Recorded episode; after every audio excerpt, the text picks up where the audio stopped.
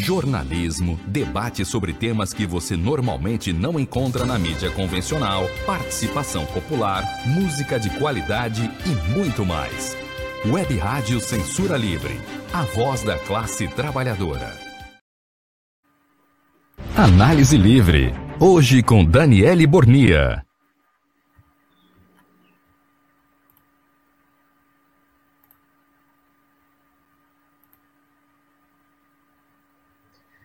Olá, muito bom dia para você que está acompanhando a transmissão ao vivo do Análise Livre dessa terça-feira, dia 1 de novembro. Eu sou Daniele Bornia, do movimento Mulheres em Luta, e hoje, nessa terça-feira, não podíamos deixar de falar sobre o tema das eleições que aconteceram no último domingo. E com 50,9%, pouco mais aí de 60 milhões de votos. Tivemos a eleição do candidato Luiz Inácio Lula da Silva, que derrotou Jair Bolsonaro com uma diferença muito pequena, 49,1% dos votos, e coloca aí essa derrota de Bolsonaro significa uma vitória da luta das mulheres, negras, negros, LGBTIs, indígenas e lutadores da classe trabalhadora. Um processo bastante polarizado, muito disputado, parecia uma final da Copa do Mundo, com o país inteiro e até o mundo acompanhando essa apuração. E é, essa derrota de Jair Bolsonaro foi fruto não só dessa campanha eleitoral que aconteceu nesse ano de 2022, mas o resultado de um processo de luta, de enfrentamento da classe trabalhadora com os setores oprimidos à frente. E hoje a gente vai relembrar um pouco desse processo de luta que tem enfrentado o governo de Jair Bolsonaro. Na verdade, o processo de luta que se inicia antes mesmo da vitória aí desse mandato que se encerra agora nesse ano. As primeiras manifestações contra o Jair Bolsonaro se deram já no período eleitoral, com o chamado processo do ele não. Foram as manifestações que tiveram ainda no primeiro turno das eleições passadas, que tiveram uma participação muito importante dos setores oprimidos, com as mulheres à frente, as LGBTs, fizeram manifestações de massa no país inteiro, algo inédito no processo eleitoral no país. E, mesmo após a eleição de Bolsonaro, o processo de luta seguiu. A gente teve muitos processos de luta durante esse mandato, que se deram aí com a chamada tsunami da educação, contra os cortes na educação que trabalhadores, estudantes, tanto das universidades quanto da educação básica, lutaram as ruas do país, colocando-se contra os cortes da educação e já enfrentando o governo Bolsonaro. Ao longo do processo aí desse mandato, a gente teve os 8 de março, os 20 de novembro, em que os trabalhadores também se colocaram nas ruas, desbancando a tese da onda conservadora ou a ideia de que os trabalhadores estavam debaixo da cama e enfrentaram esse governo. Veio a pandemia e é, tivemos também muitas lutas. Vale lembrar a greve dos trabalhadores dos Correios, que, em meio ao período de lockdown para vários trabalhadores, foram às ruas, se colocaram contra a privatização dos Correios, enfrentaram a política genocida de Bolsonaro frente à pandemia. Em meio à pandemia, nós também tivemos o, as greves pela vida, protagonizada pelos trabalhadores da educação, que também enfrentaram a política genocida de Bolsonaro de reabertura da economia e reabertura das escolas, e foram parte muito importante das lutas para garantir a vacinação em massa no país inteiro para toda a população. E também enfrentaram a aceleração da privatização da educação, que se intensificou durante o período mais duro da pandemia.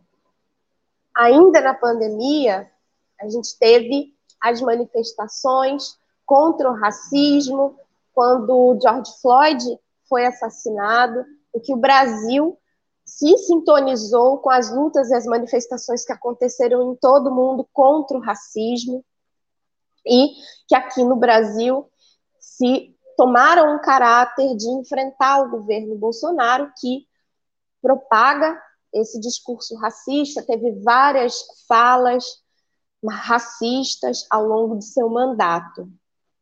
E também as manifestações denunciaram a política de segurança pública, que significa um extermínio da população negra e pobre, uma, a criminalização da pobreza, em nome das suposta guerra às drogas. E ainda na pandemia, tivemos manifestações espontâneas dos trabalhadores por conta da dificuldade de receber o auxílio emergencial. Também tivemos manifestações do conjunto da classe trabalhadora, enfrentando a política de Bolsonaro frente à pandemia, as carreatas pelo Fora Bolsonaro. No 8 de março, também a manifestação das mulheres em várias cidades, na verdade, do conjunto da classe trabalhadora, capitaneada pelas mulheres. No Rio de Janeiro, a gente teve uma carreata das mulheres que, além de protestar contra o machismo, contra os efeitos da pandemia sobre as mulheres trabalhadoras, com a sobrecarga de trabalho, com o aumento da violência, com o desemprego, que as mulheres trabalhadoras foram as mais atingidas durante a pandemia. As manifestações, e aqui no Rio de Janeiro não foi diferente, se direcionaram aí contra o governo de Bolsonaro. E é, também, ao longo aí, é, desse governo, principalmente após a pandemia, tivemos as greves da educação, que em vários municípios reivindicavam pagamento do piso nacional da educação, que embora tivesse sido sancionada uma lei reajustando o piso nacional da educação, por conta da lei de responsabilidade fiscal, do teto dos gastos que o governo Bolsonaro também manteve, tiveram que ser desenvolvidas várias lutas, greves dos trabalhadores da educação, reivindicando reajuste, salário digno, para garantir aí alguma é, reposição da perda da inflação, porque é, o reajuste do piso nacional não significa a é, garantia de uma remuneração digna, de dignidade para quem educa.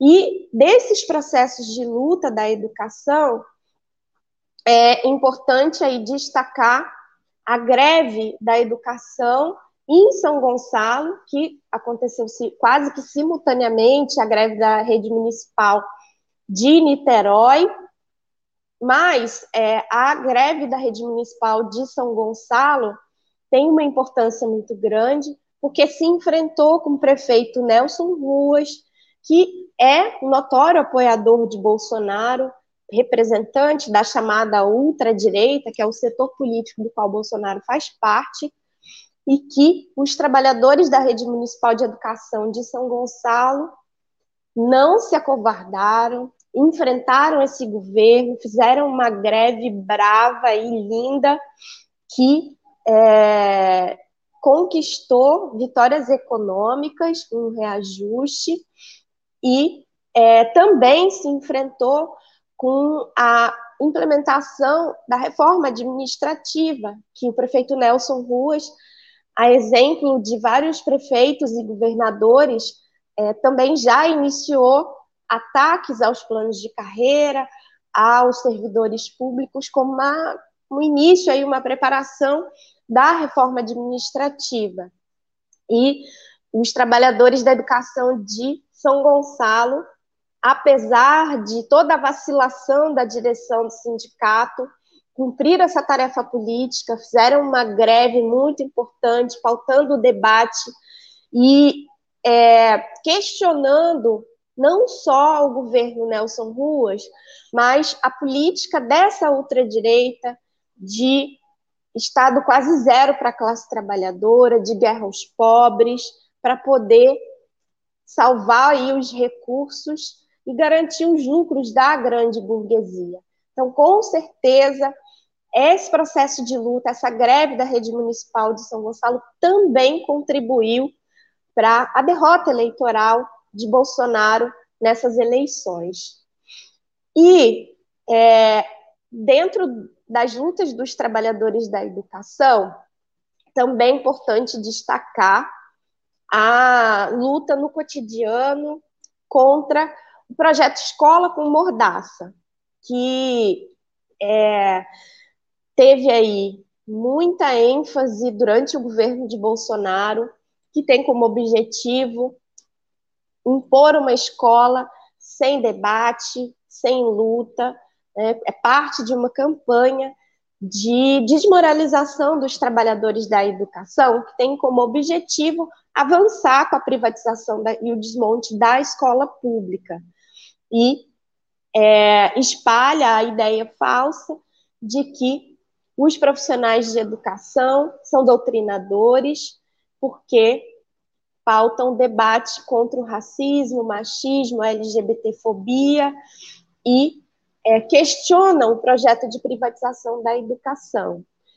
E, além de todo um enfrentamento é, político a esse projeto, e essa visão da escola de pensamento único, os trabalhadores da educação têm enfrentado esse projeto na prática, garantindo o debate, o combate ao machismo, ao racismo, à LGBTfobia, as, é, os projetos, as semanas da consciência negra que acontecem todos os anos nas escolas no Brasil afora. Então, é, o enfrentamento ao projeto Escola com Mordaça também tem contribuído muito, contribuiu muito para esse resultado eleitoral. E, além disso, é, os trabalhadores da educação também têm enfrentado o chamado novo ensino médio, a reforma do ensino, é, que tem como objetivo tirar dos filhos da classe trabalhadora o direito à educação, diminuindo a carga horária das disciplinas, deixando só português e matemática como obrigatória, e é, tem tido muito questionamento entre os trabalhadores da educação, entre os estudantes. Várias escolas fizeram cartas se colocando contra esse projeto. No, ainda no meio da pandemia, aqui no Rio de Janeiro, na, na região de Niterói, São Gonçalo e Itaboraí, teve uma plenária da educação reunindo estudantes, trabalhadores, tanto da educação básica como das universidades, que realizaram uma manifestação em Niterói, pautando o debate contra esse projeto que avança com a destruição da escola pública e retirando o direito à educação dos jovens e dos alunos da escola pública, os filhos da classe trabalhadora. E a gente teve também é, processo de luta dos povos indígenas que, durante a pandemia, se organizaram, que colocaram, denunciaram a sua situação frente à pandemia de morte, tanto por conta do vírus, pelo descaso aí pela política do governo Bolsonaro, mas também por conta da violência no campo, que é, é aí é, colocada pelos é, latifundiários, o setor da burguesia do agronegócio, e que se materializa na luta contra a tese do marco temporal, que é, se for aprovada ainda, né, é uma, uma tese que ainda não está completamente derrotada, é, mas há uma disputa ainda na sociedade, mas que é, vai praticamente inviabilizar a demarcação das terras indígenas, quilombolas, porque, de acordo com a tese do marco temporal, só podem ser demarcadas as terras que já estavam ocupadas na data da promulgação da Constituição de 88.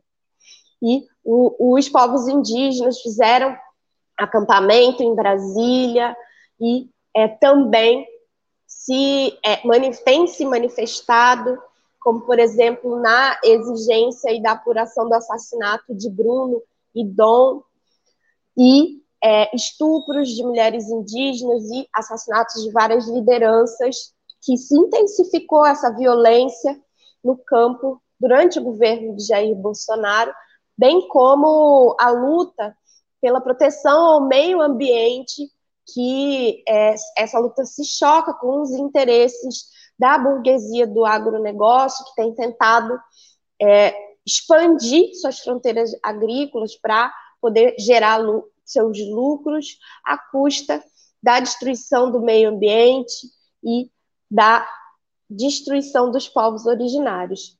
Então, um setor aí também que tem protagonizado muitas lutas que certamente contribuíram para essa derrota na eleição, que é fruto de todo um processo de luta, debate, disputa política, ideológica que tem se dado na sociedade, parte desse cenário de polarização que se dá aqui no Brasil, mas que não se localiza só aqui no nosso país, parte do processo de polarização que tem no mundo inteiro, que nessa crise econômica há uma disputa entre o projeto da burguesia de aumentar o nível de exploração dos trabalhadores para salvar o lucro aí dos grandes empresários, tentar tentam aí reverter a tendência da queda da sua taxa de lucro durante essa crise, mais uma das crises do sistema capitalista.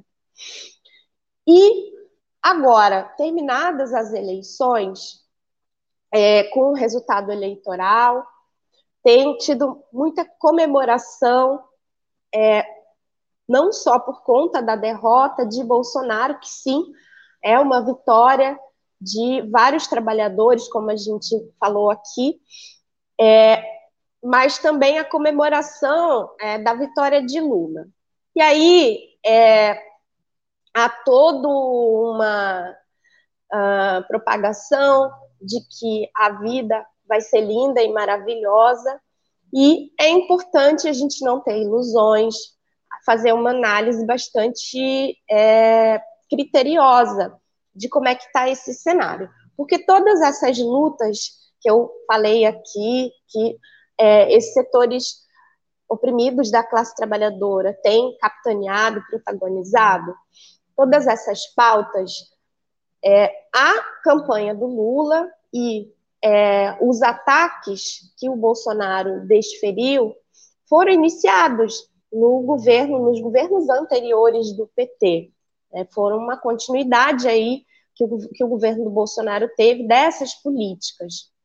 E é, é importante a gente não ter ilusões e compreender que há uma necessidade dessas lutas seguirem de forma independente e organizada por conta da classe trabalhadora. Quem não se lembra da luta LGBT ter sido rifada no governo do PT em nome da governabilidade aí para salvar a cabeça dos é, membros do governo do PT que foram envolvidos em escândalos de corrupção, como Palocci, como Sarney, é, e rifando pautas como a criminalização da LGBTfobia, o kit escola sem homofobia. Então, é, não dá para a gente esquecer e ter ilusões nesse próximo mandato do PT, que vai se iniciar a partir do dia 1 de janeiro. É fundamental a gente seguir com a organização da luta da classe trabalhadora, porque, afinal de contas, a derrota de Bolsonaro só se deu agora nas eleições. Poderia, tivemos muitas oportunidades de ter colocado Bolsonaro para correr é, através das lutas da classe trabalhadora, com greve geral, com os processos de luta aí durante a pandemia, que poderia ter se dado uma greve geral, que as lutas foram boicotadas pelas principais direções da classe trabalhadora, as grandes centrais sindicais, que não atenderam o chamado da CSP com lutas de organizar uma grande greve geral no país em vários momentos para colocar Bolsonaro para correr. Então, essa política de boicote às, às lutas, ela, a exemplo do que foi nos primeiros aí, mandatos do PT, tende a se repetir, que foi um processo de muita luta política dentro da classe trabalhadora para que acontecessem as lutas para enfrentar os governos do PT, de Lula e de Dilma, né, que irromperam aí nas manifestações de junho de 2013. Então, foi um longo processo de luta política no seio da classe trabalhadora, contra essa política de freio às lutas que foi implementada pelas direções dos movimentos sociais, que vale lembrar a diferença entre o projeto de Lula e de Bolsonaro no que diz respeito à organização das lutas dos trabalhadores é que a o PT e esse setor que hoje a chapa Lula e Alckmin representa, historicamente, tem utilizado como tática para desmontar a mobilização dos trabalhadores a cooptação das direções dos movimentos sociais, enquanto que o setor que o Bolsonaro representa faz um ataque mais direto, faz uma campanha de desmoralização, que ambos é, não é, incentivam a luta organizada da classe trabalhadora. Então, essa é, possibilidade fortíssima de ter desmonte das lutas, boicote das lutas, deve acontecer, deve seguir e se intensificar no governo aí do Lula e do Alckmin, que vai se iniciar a partir de 1 de janeiro. Então, mais do que nunca, é fundamental seguir a organização da classe trabalhadora é, e também a autodefesa, que é fundamental, não só para enfrentar essa truculência que ainda vai seguir existindo, por exemplo, na luta dos trabalhadores do campo, nas greves, e porque essa, esse setor que o Bolsonaro representa, apesar da derrota eleitoral, não deixou de existir. Deve seguir disputando a sociedade, deve seguir é, aí ainda organizado. A gente teve, por, por exemplo, no dia de ontem, bloqueios de estrada, em que um setor da base do Bolsonaro estava exigindo, questionando o resultado eleitoral, exigindo a volta da uma intervenção militar. Então, esse setor deve seguir disputando a sociedade né, para uma saída mais reacionária, mais truculenta por parte para garantir os lucros da grande burguesia.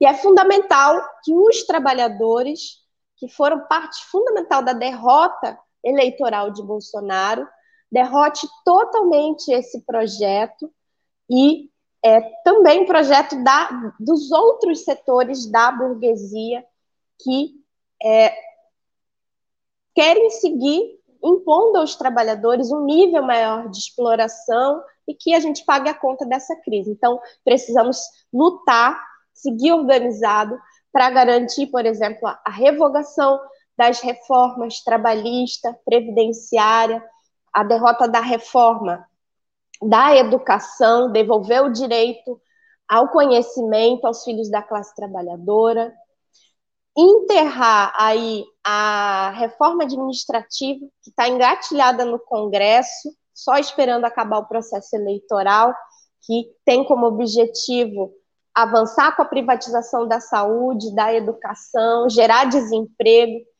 para os filhos da classe trabalhadora que estão nas universidades, né, demitir os servidores públicos e lutar, seguir as lutas para acabar com a fome, realizando uma reforma agrária que incentive o pequeno produtor rural, garanta alimentação a preço baixo para os trabalhadores, é, estatize o agronegócio.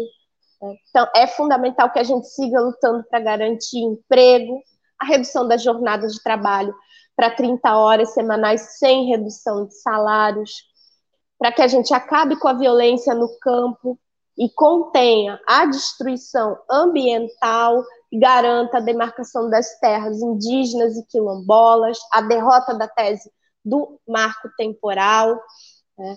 a garantia de educação, saúde, moradia e é, a manutenção dos serviços públicos, não só derrotando a reforma administrativa, mas também suspendendo o pagamento da falsa dívida pública, que consome aí metade, pouco mais da metade do orçamento federal.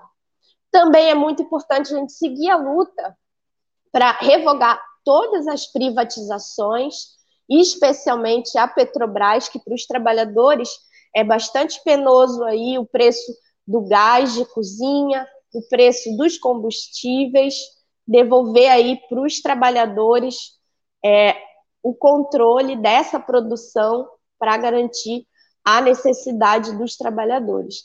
E é importante também é, a gente ir fundo nas investigações para descobrir quem matou Marielle Franco e muitas outras mulheres negras que foram assassinadas e que seguem sem justiça, sem solução, como Cláudia né, Mirtes, que é uma mulher negra que teve seu filho aí morto. E muito importante exigir aí do novo governo garantir as investigações e a punição exemplar dos crimes cometidos pela família Bolsonaro. Né?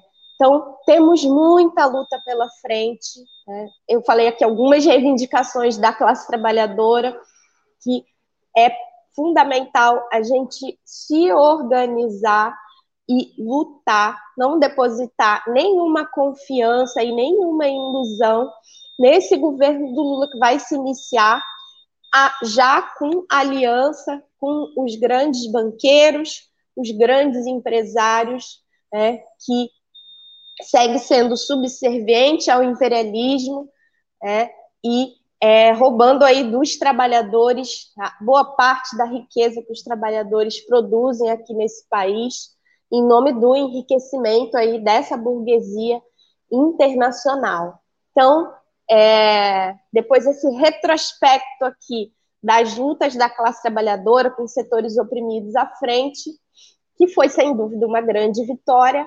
Temos que seguir em frente, lutando, organizados de forma independente, não só para derrotar é, essa ultradireita, mas também para a gente derrotar, por exemplo, o racismo, que agora no mês de novembro temos o Novembro Negro, é, é uma batalha agora que já se inicia para construir as marchas da periferia, porque esse processo de boicote às lutas já se iniciou, né? então agora é uma batalha para que o 20 de novembro seja um dia de luta, sim, contra o racismo, contra o capitalismo, e é, temos essa tarefa ainda esse ano.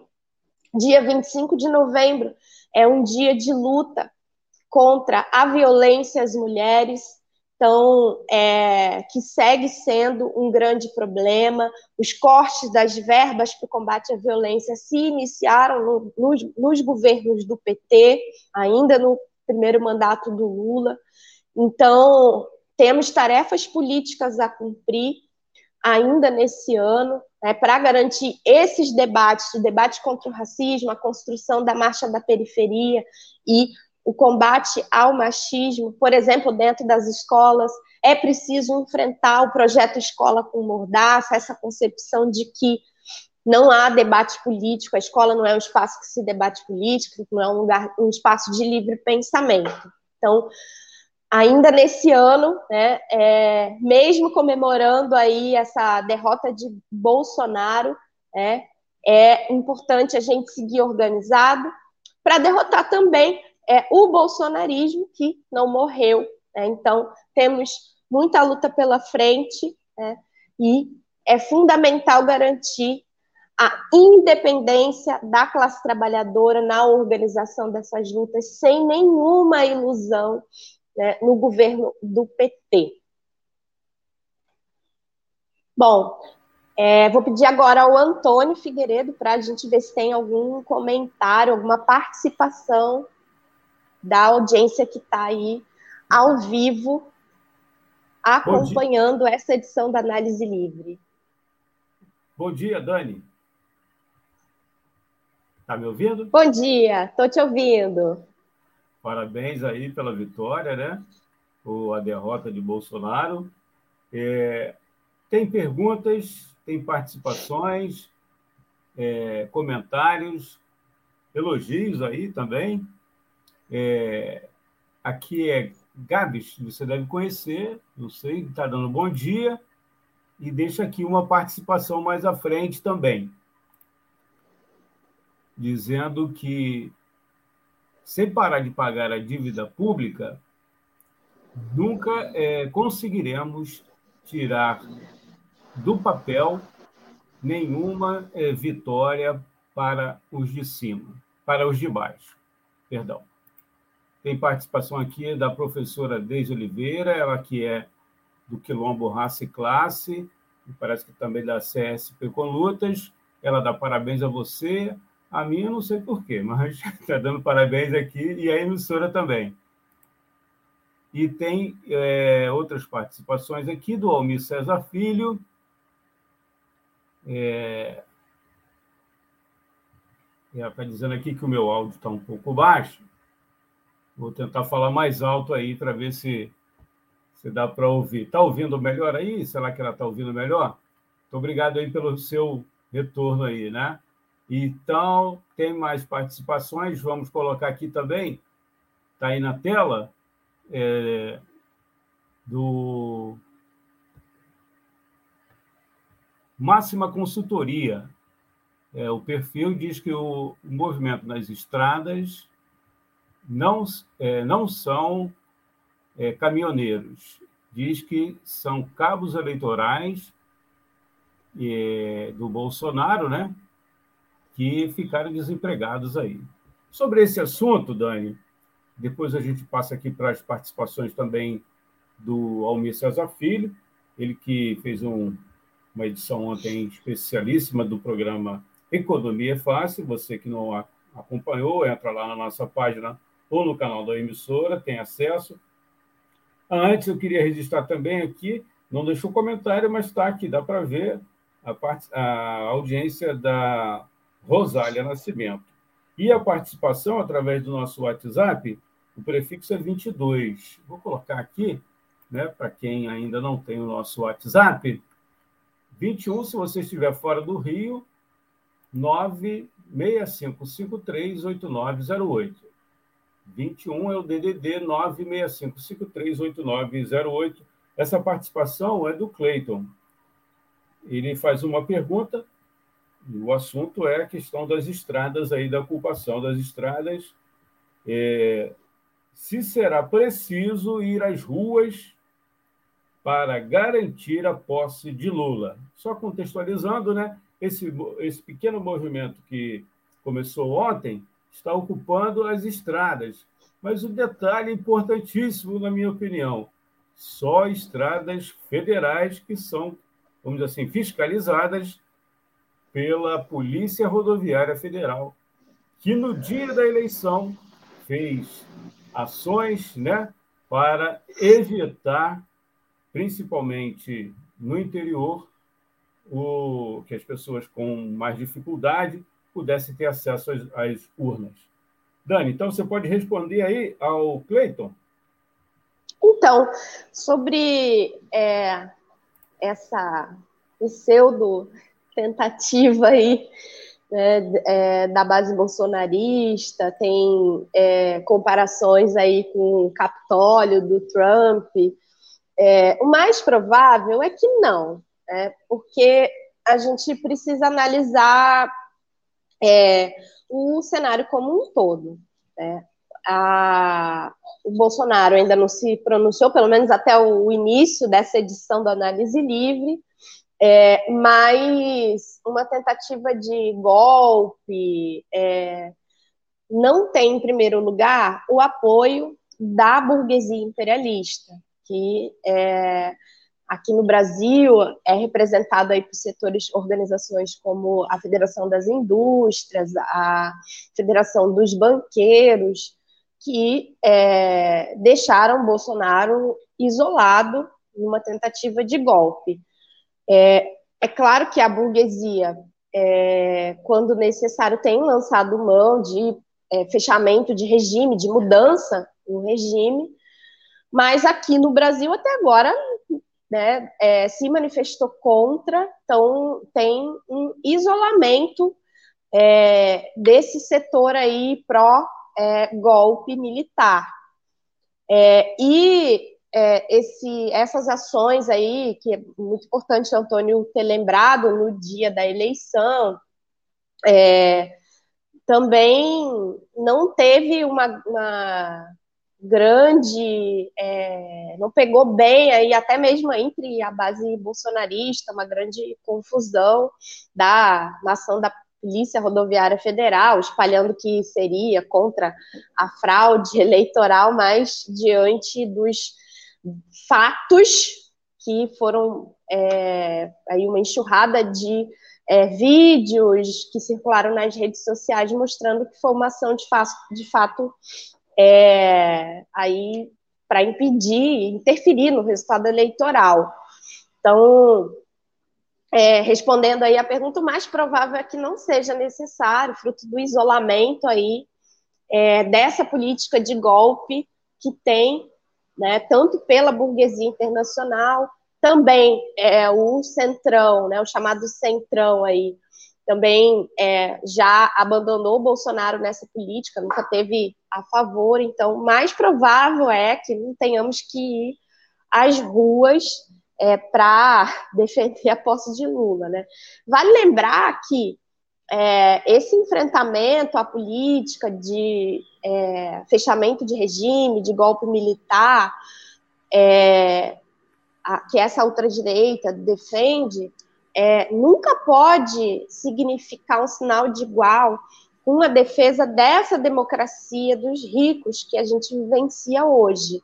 Até porque o espaço que essa ultradireita tem é, muito em parte dá ao questionamento que esse setor faz à, à farsa dessa democracia dos ricos, né, que é, ganhou aí um, um, setor, inclusive da classe trabalhadora, que está bastante indignado com os escândalos de corrupção, com a penúria das suas vidas e que essa ultradireita coloca a culpa apenas na corrupção e não na política de é, retirada de direitos dos trabalhadores. Então, para nada, o enfrentamento aos ataques às liberdades democráticas que a ultradireita defende pode significar uma defesa cega da democracia burguesa, porque a, a saída mesmo, o tipo de é, organização de regime, né, é, organização das regras do poder que atende às necessidades da classe trabalhadora, é a chamada democracia operária, que é, é, são os trabalhadores organizados em conselhos populares, tomando todas as decisões sobre a economia, sobre a organização da sociedade, e não a, o que a gente tem hoje, que é o, o Estado é gerenciado pela burguesia e as instituições, principalmente é, o parlamento, o Senado, o Congresso, as câmaras é, de deputados, as câmaras de vereadores, funcionam como um balcão de negócios é, da grande burguesia e a, enquanto a classe trabalhadora tem uma vida muito dura, com é, um poder de compra cada vez mais baixo, desempregada, morrendo. Né? Então, é, para nada aí a democracia dos ricos serve aos trabalhadores. Tem mais participação, né, Antônio? Tem bastante. É, participações aqui da professora Deise, daqui a pouco eu vou ler também. O Almir, né, da nossa equipe, que ele diz: olha, o, os assassinos de Marielle eram amigos e vizinhos da família Bolsonaro. É, então, ele pede aqui que haja investigação séria. Aqui mais uma participação do Almir César Filho. É, ele escreveu aqui: autodefesa já contra os bolsonaristas. Se for preciso, vamos demonstrar, vamos é, demonstrar os bloqueios na marra. Desmontar, deve ser desmontar. Aí tem aqui a participação da professora Daisy, ela falando a questão ainda que você defendeu aí, né, é, das, das medidas favoráveis à classe trabalhadora, fim da escola é, com mordaça, e mês de novembro é para discutir é, consciência negra contra todas as formas de violência.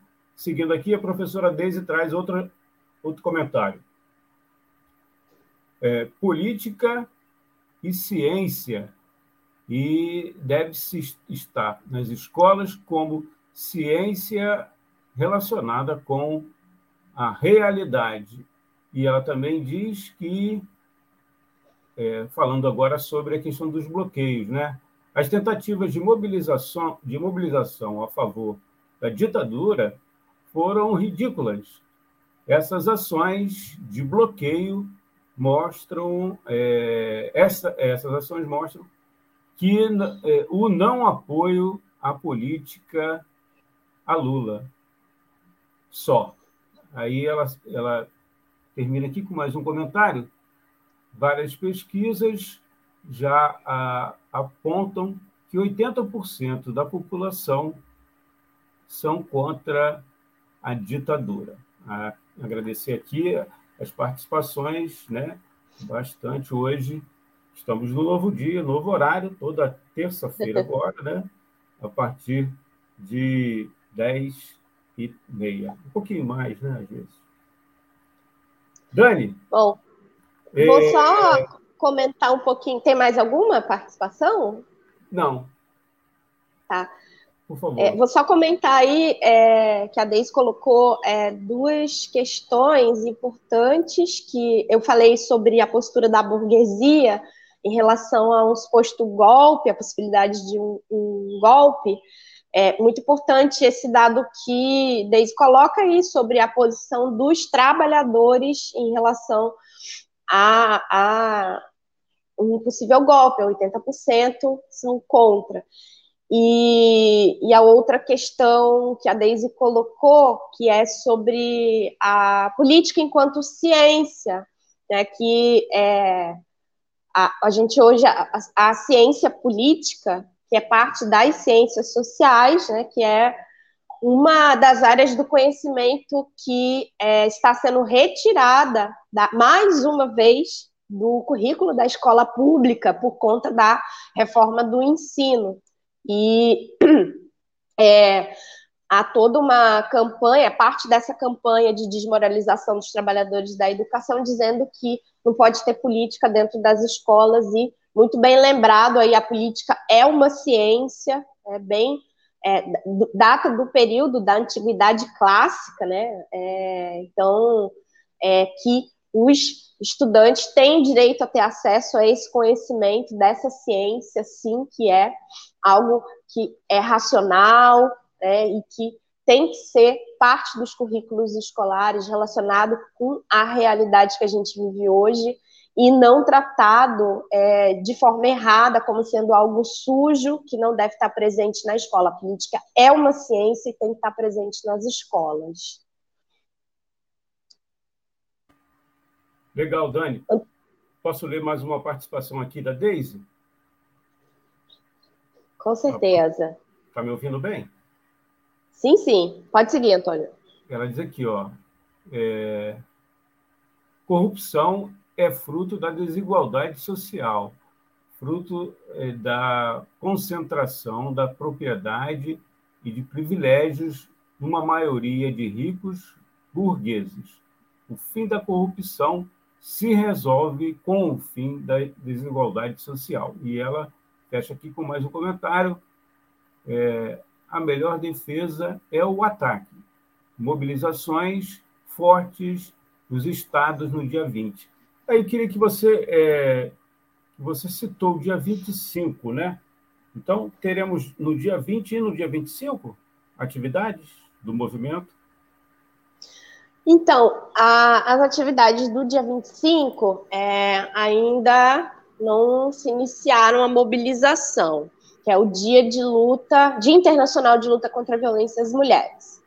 Mas no dia, o dia 20 de novembro, que é o dia da consciência negra, já iniciou a mobilização aí pela construção das marchas da periferia, que é, tem acontecido aí há mais de uma década.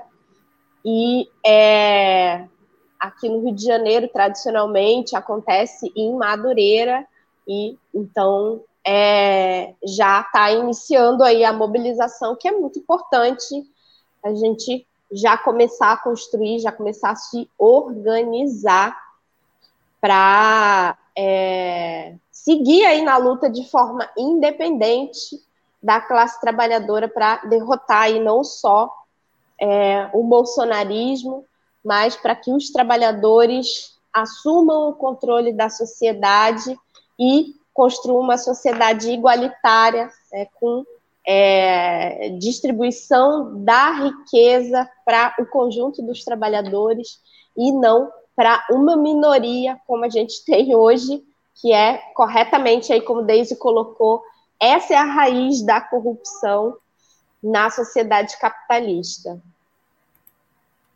Legal, Dani. Dia 20, então, né, aqui no Rio de Janeiro, deve ser no, na Zona Norte, não é isso? Em Madureira, saindo Madureira. ali do viaduto de Madureira. Já tem uma programação, um horário? Ainda está sendo construída, estão sendo realizadas as é, reuniões plenárias, então, mas é importante aí é, a gente já é, organizar, já fazer o debate é, em cada escola, em cada local de trabalho, para organizar a, não só a participação na marcha da periferia, mas o debate aí da necessidade do combate ao racismo. A gente colocou aqui na tela, legal, é, Dani, colocamos na tela aqui o WhatsApp, se você quiser deixar alguma questão, alguma observação aí para o programa, é, apresentado e produzido pela Daniele Bornia, o Análise Livre, nosso WhatsApp. 21 é o DDD 965538908, 965538908, ou então direto na página do Movimento Mulheres em Luta, Mulheres em Luta, aqui no Facebook. Vou disponibilizar para você aí na tela facebook.com barra mml do RJ. facebook.com barra mml do RJ. Tá certo, Dani? Correto. Bom, vamos encerrando aqui essa edição do Análise Livre em novo dia horário. Né? Muita gente hoje, legal.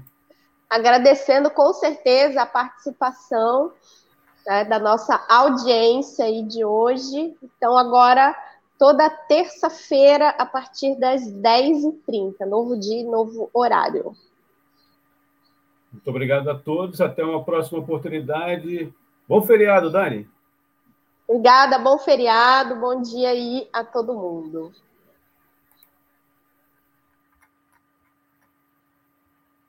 Análise Livre. Hoje com Daniele Bornia.